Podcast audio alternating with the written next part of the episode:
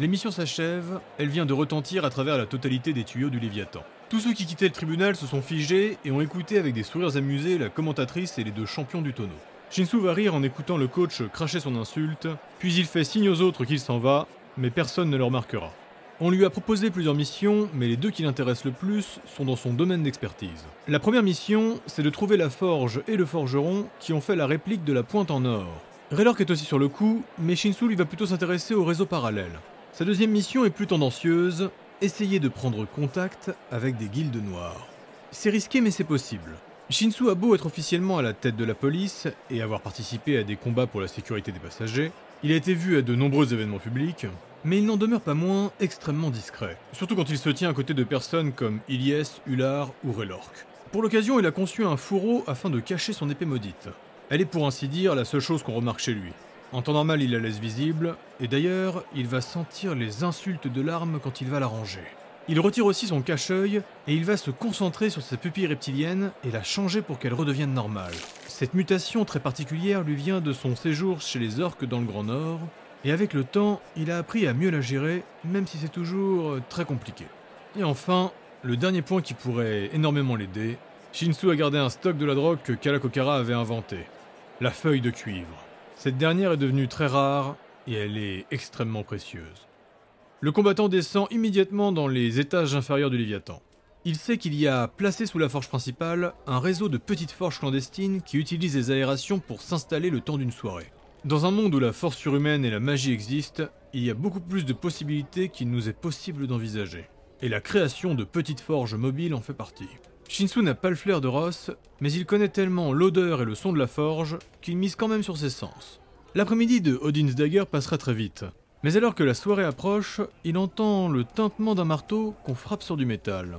Je dis que c'est la fin d'après-midi, mais Shinsu est incapable de voir quelle heure il est. Dans cette partie du Léviathan, il n'y a aucun accès vers l'extérieur. Et comme toujours à ces étages, les murs changent de place inlassablement. L'activité bat son plein et Shinsu croise même deux nobles qui descendaient profiter de l'ambiance et de la débauche du coin. Après plusieurs virages, il arrive enfin sur la forge mobile. Et il y découvre deux familles qui s'y affairent.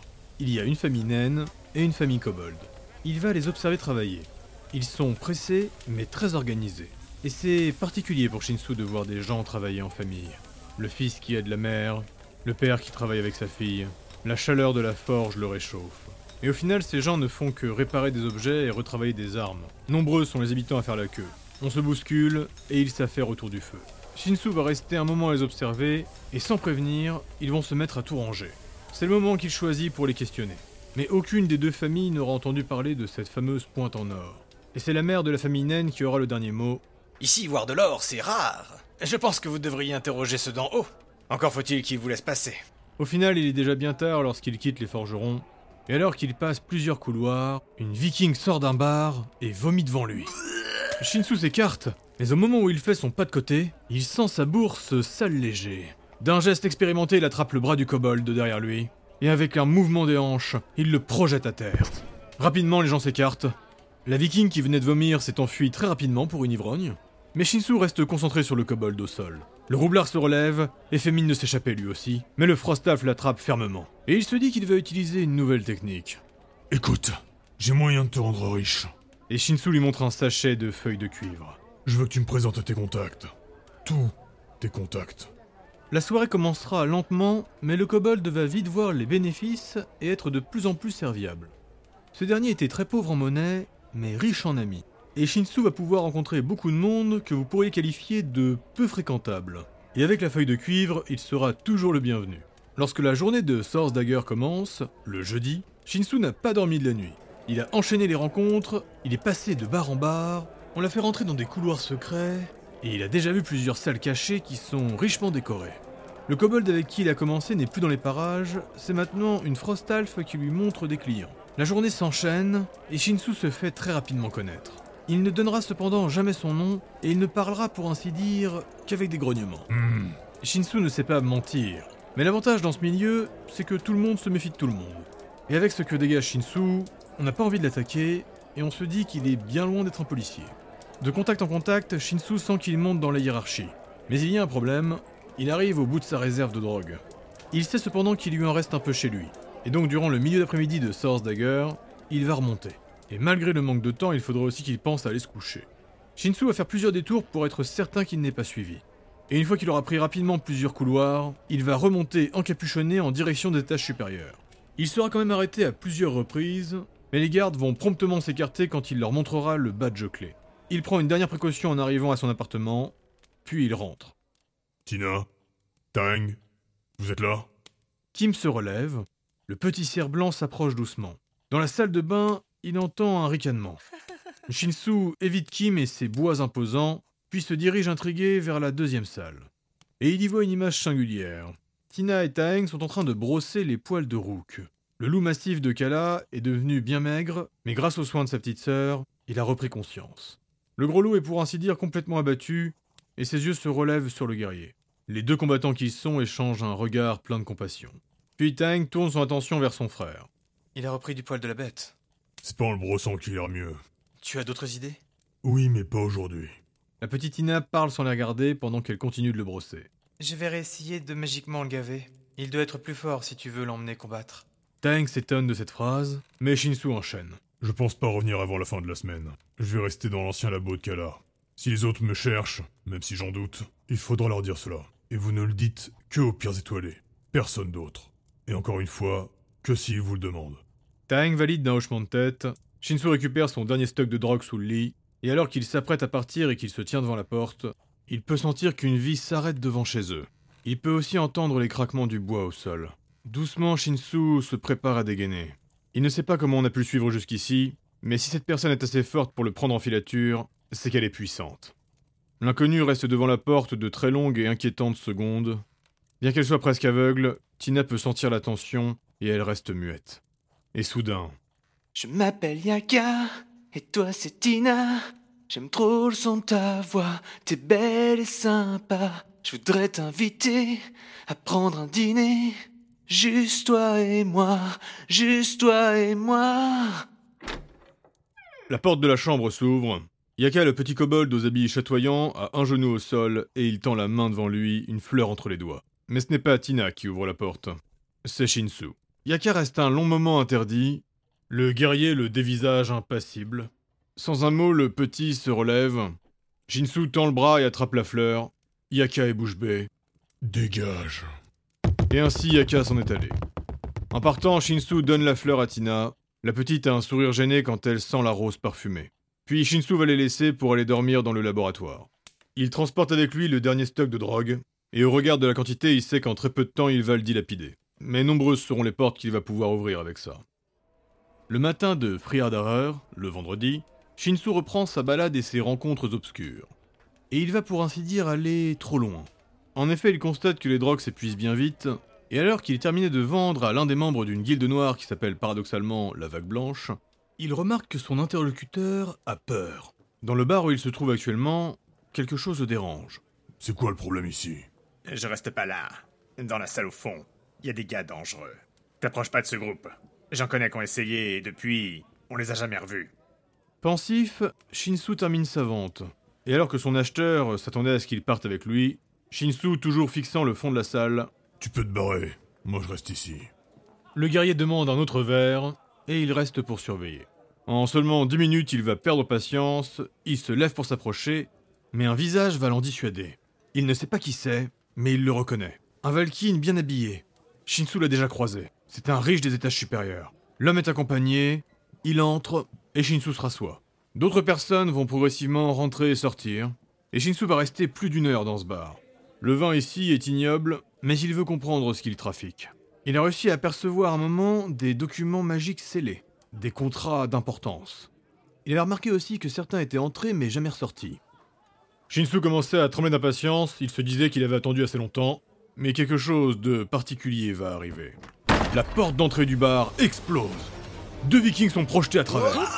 Et c'est les quatre plaqueurs qui arrivent les armes au clair. Celui-ci Au même instant, une poignée d'hommes sort de la salle du fond. Shinsu voit aussi deux sentinelles qui étaient cachés dans le bar.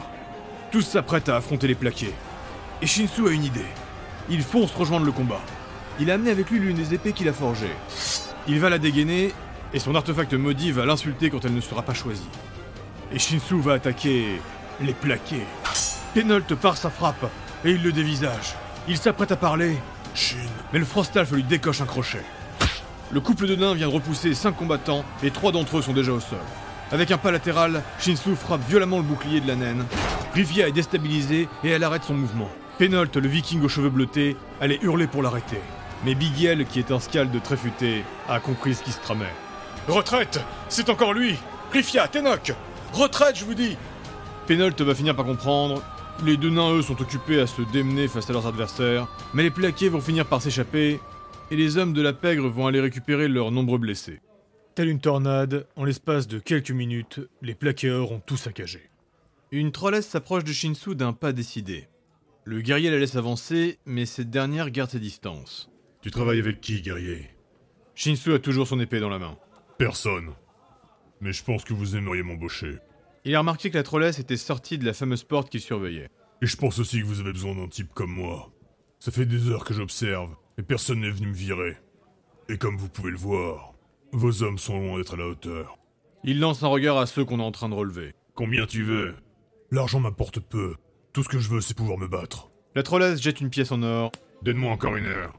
Et pour le moment, tu veilles à ce que personne n'entre sauf si j'ouvre la porte. Shinsu accepte sans un mot et s'assoit à nouveau.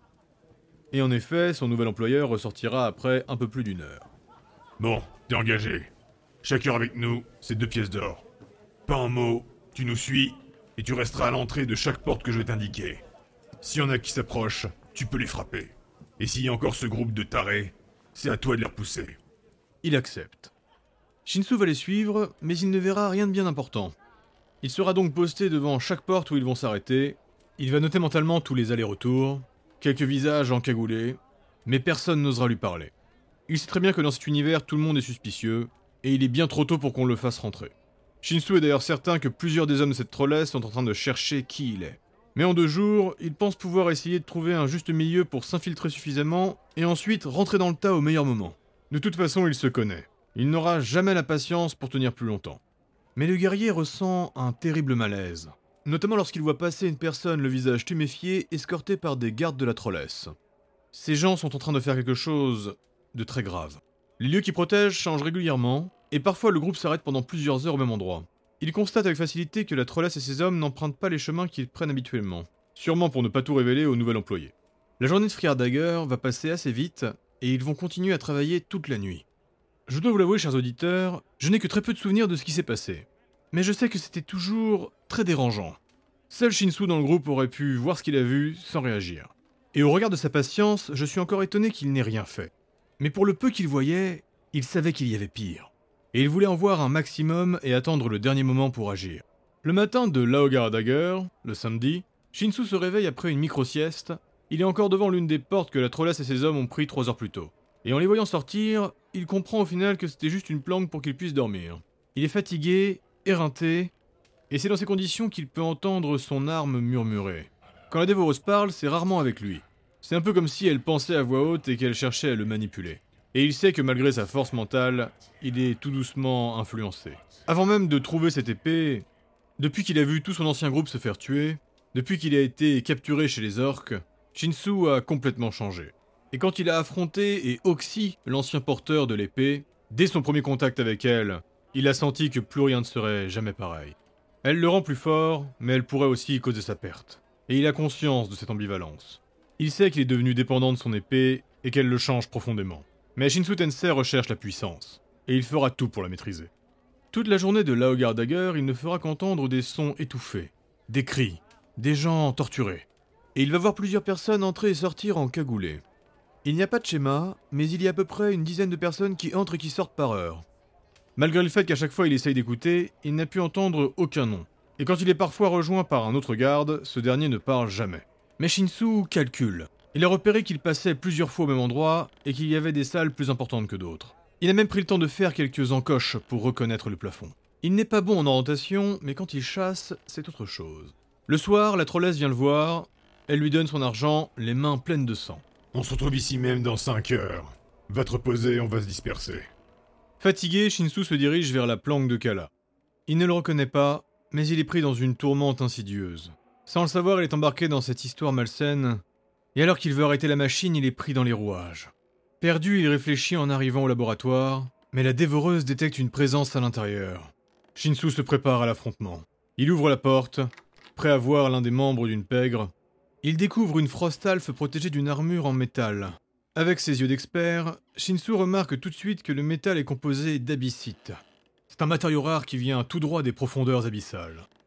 Il va aussi reconnaître le visage, il n'a pas son nom, mais il sait que cette Frostalf est membre d'une guilde d'or. Elle lui fait signe de s'introduire, comme si c'était chez elle. Shinsu avance et ferme la porte derrière lui.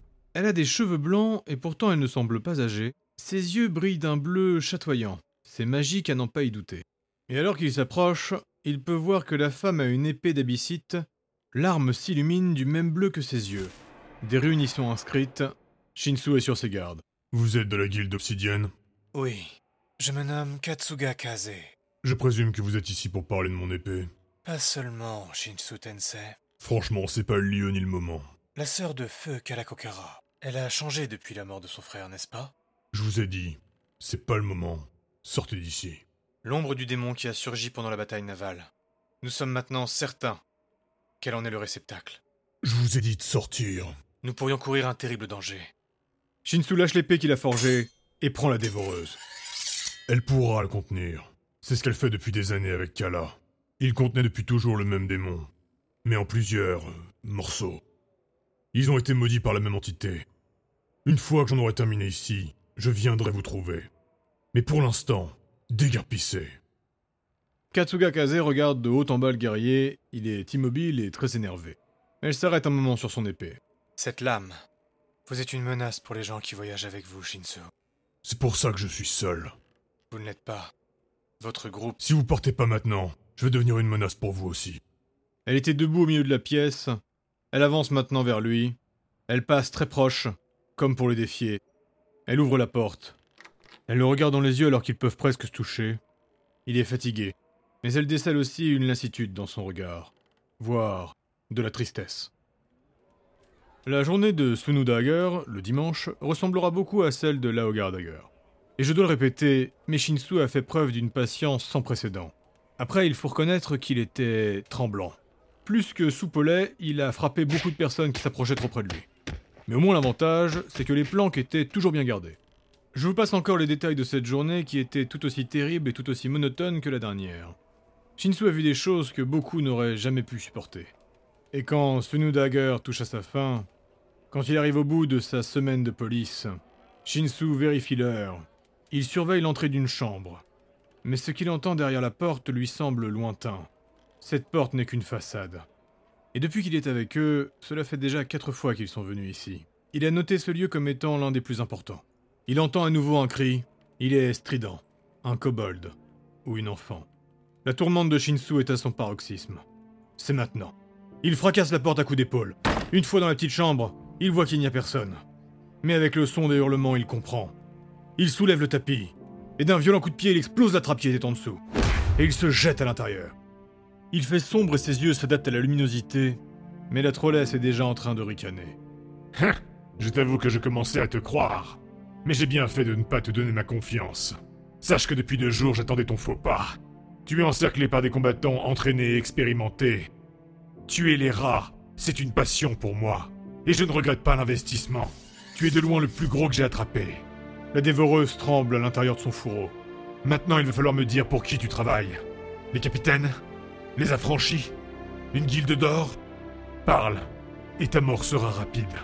Il l'écoute parler sans répondre, et il observe les guerriers qui l'encerclent doucement.